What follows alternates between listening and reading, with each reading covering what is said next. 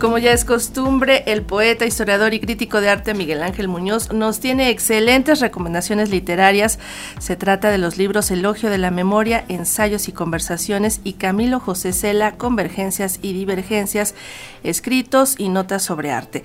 En el primero, el maestro Miguel Ángel Muñoz reúne algunos de sus trabajos de carácter ensayístico y entrevistas que realizó a filósofos, lingüistas, poetas, críticos y dramaturgos, mientras que en el segundo ejemplar recupera por primera vez en un volumen los textos sobre pintura y arte que publicó el escritor español Camilo José Cela a lo largo de cinco décadas. Y pues damos la bienvenida al doctor en Historia del Arte Miguel Ángel Muñoz para que nos dé los detalles de estas obras. Gracias por venir a la cabina José Vasconcelos de Radio Educación. Buenos días. Hola, ¿cómo estás? Buenos días. Como siempre, un gusto. Platicábamos durante más de 30 años.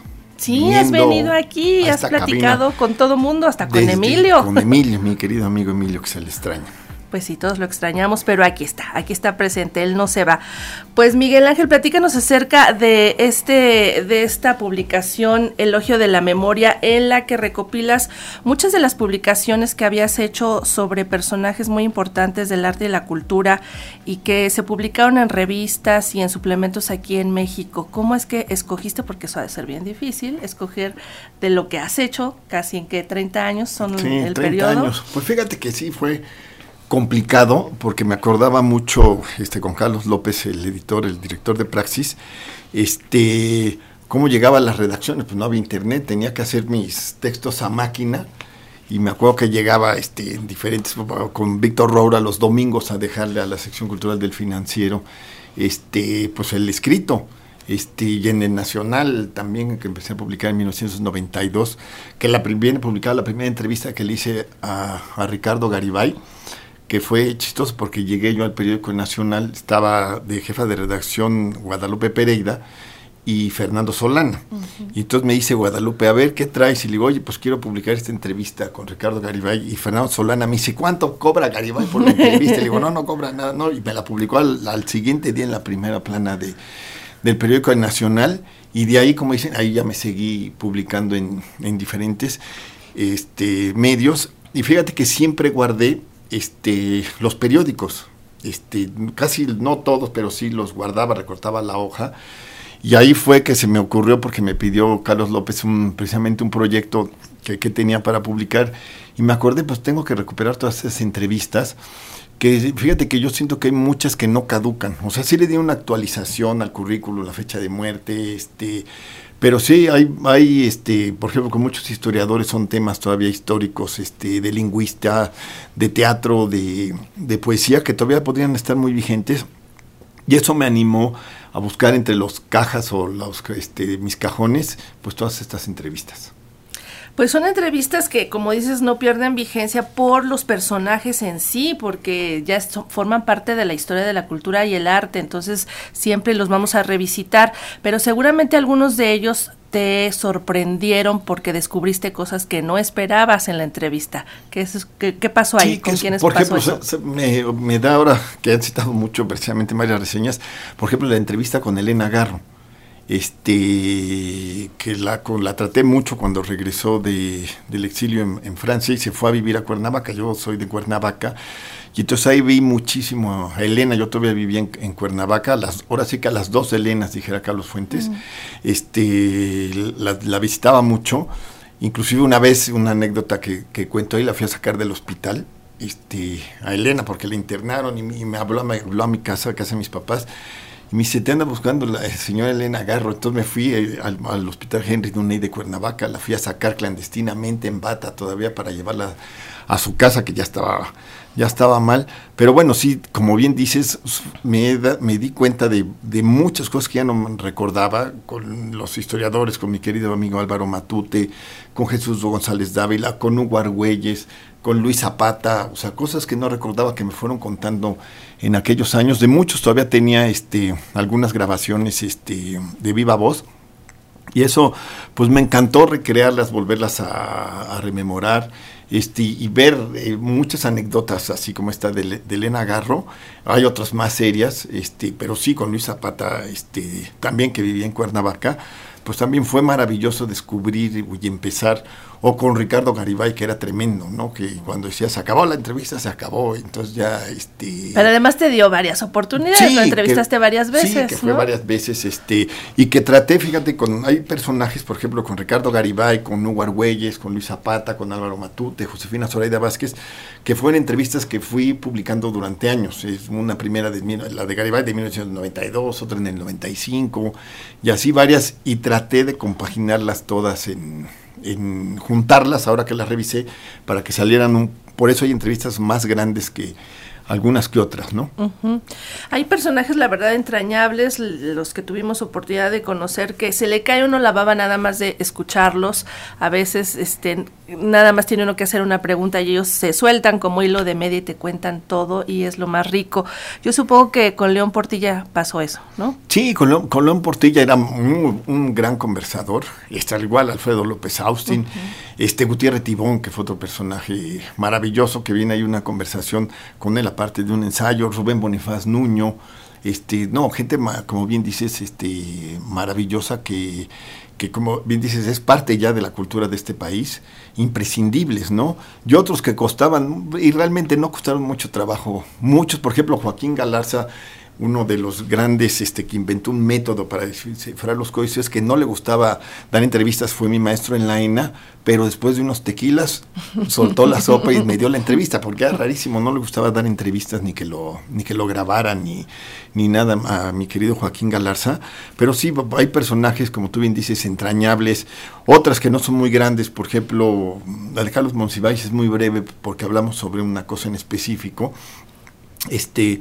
pero en fin, cada una tiene su enriquecimiento, por ejemplo, con los poetas, con Jaime Labastida, Jaime Augusto Shelley, Sergio Mondragón, en fin, ¿no? Que son poetas que también les gustaba hacer entrevistas ellos mismos, ¿no? Y entonces, de alguna manera es un homenaje, por eso le puse elogio de la memoria, a la memoria de todos estos personajes que vienen incluidos en el libro, ¿no?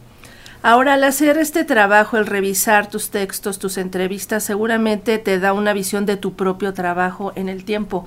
¿Qué es lo que te encontraste al escribir y al ver todo lo que escribías, lo que preguntabas, eh, cómo articulabas la, entrevista? Pues fíjate que siento crítico, sí, que cuando estaba publicada ya la entrevista, revisarla 30 años después, pues te das cuenta de la inexperiencia que todavía la tiene uno, ¿no? Que nunca se le quita, pero sí me gustó revisarlas, algunas digo que las corregí, las entrevistas, las preguntas, este, eh, pero te das cuenta de eso, ¿no? De, de, cómo ha cambiado precisamente el concepto este, y, la, y la inexperiencia que tiene uno cuando vas y te mandan, este, o que llegabas y le decías a Víctor Robra, esto, o a René Aviles Favila, por ejemplo, que vienen dos entrevistas, una eh, de, con Ricardo Guerra, el filósofo, este, como que salió la correspondencia de, de Rosario Castellanos.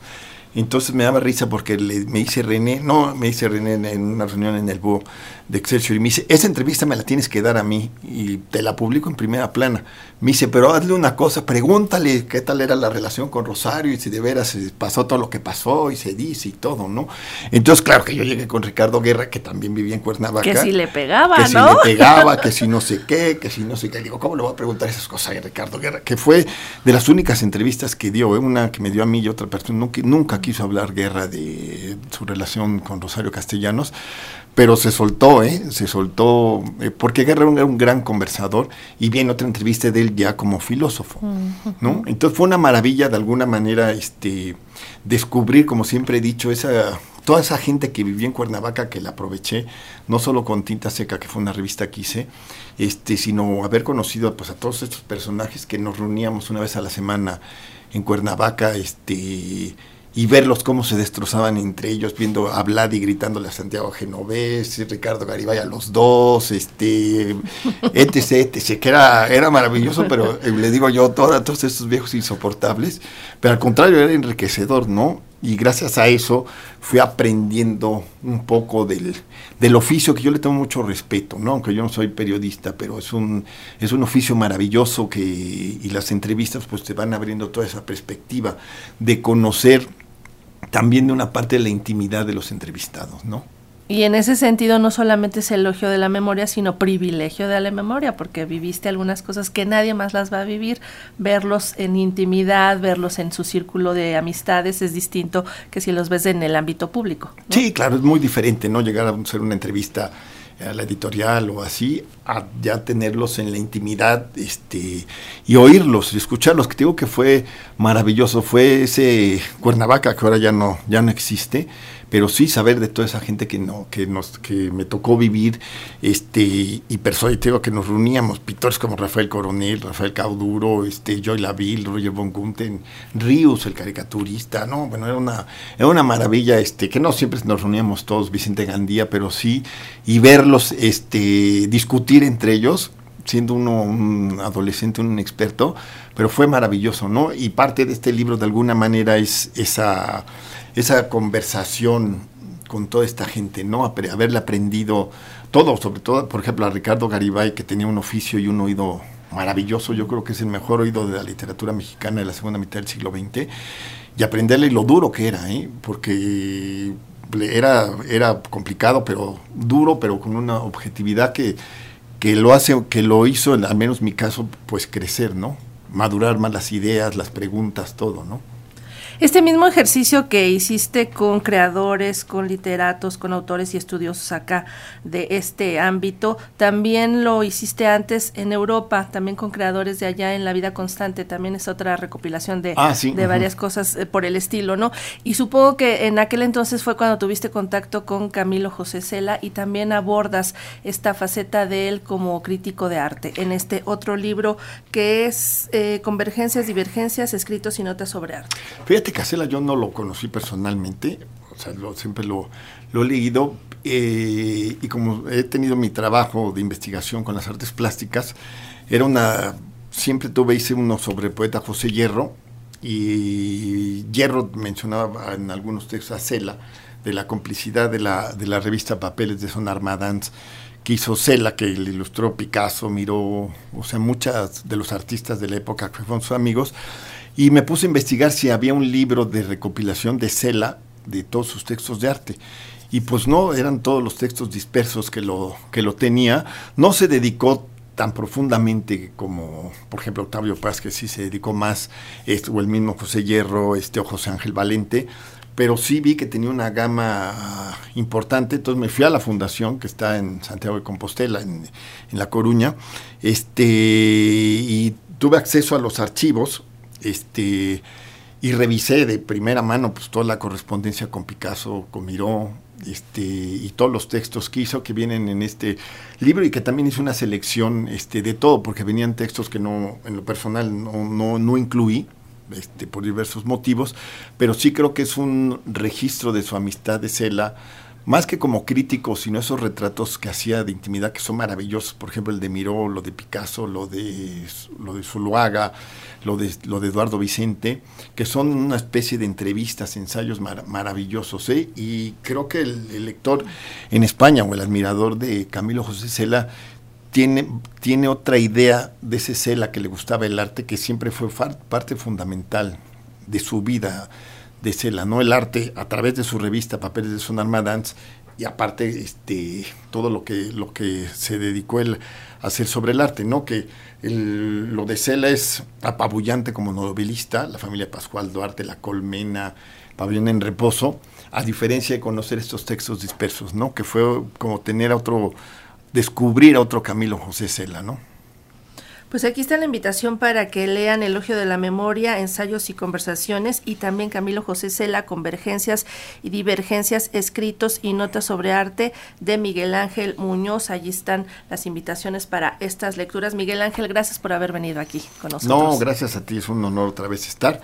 Ya dejamos dos libros para. Claro, aquí tenemos, aquí tenemos un regalo que nos hace Miguel Ángel Muñoz, Elogio de la Memoria del que estamos hablando, y también espacios memoriosos, ensayos y entrevistas. Así que a los que se comuniquen al 41 55 10 60, que es nuestro teléfono en cabina, se llevan uno de estos ejemplares. Miguel Ángel, muchísimas gracias. Gracias a ti.